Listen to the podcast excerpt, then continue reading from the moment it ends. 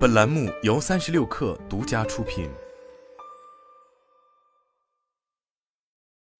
本文来自三十六氪，作者彭苏平。十月二十四日一早，特斯拉官方释放出一枚重磅炸弹，降价了。这是今年以来新能源汽车价格普涨的背景下，第一次有车企降价。根据特斯拉公布的最新信息，旗下两款主要车型 Model 3和 Model Y 全系降价。其中，Model 3后驱版起售价为二十六点五九万元，下降一点二万元；Model Y 后驱版起售价为二十八点八九万元，加上补贴，整体下降了二点八万元。这是 Model 3和 Model Y 中销量占比较高的低配版本。去年年底，在新一轮价格上涨之下，Model Y 后驱版的起售价调至约三十点二万元，超过了三十万元的国家补贴线。过去十个月来，该车的起售价都在三十万元以上，而此次降价，Model Y 重新回到了三十万元以内的价格区间，并重新享受国家补贴。除了低配版，Model 3和 Model Y 的中高配版也下调了产品价格。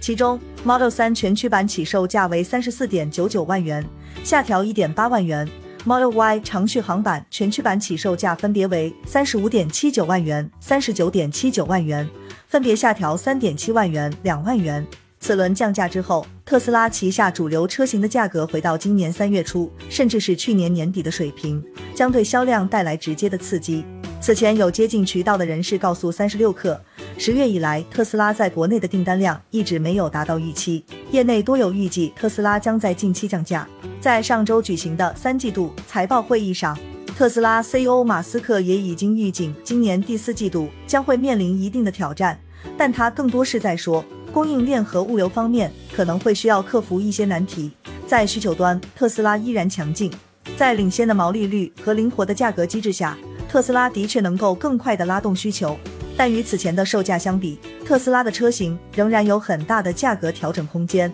以 Model 3、Model Y 的后驱版为例，它们去年的价格低点分别为二十三点五九万元、二十七点六万元，最新价格与之相比仍高出三万元、一点二九万元。没能将价格调到之前的水平，背后是动力电池等核心零部件的成本依然高企。以动力电池的主要原材料碳酸锂为例，根据上海有色网发布的数据，十月二十一日锂电材料报价仍在上涨，电池级碳酸锂涨三千元每吨，报五十三万八千元每吨，最高报五十四万八千元每吨，再度刷新历史新高。原材料价格上涨的趋势并未改善，反而愈演愈烈，车企的成本控制也将越发艰难。在这样的背景下，特斯拉重新掀起一轮价格战，中国新能源汽车市场的竞争将更为激烈。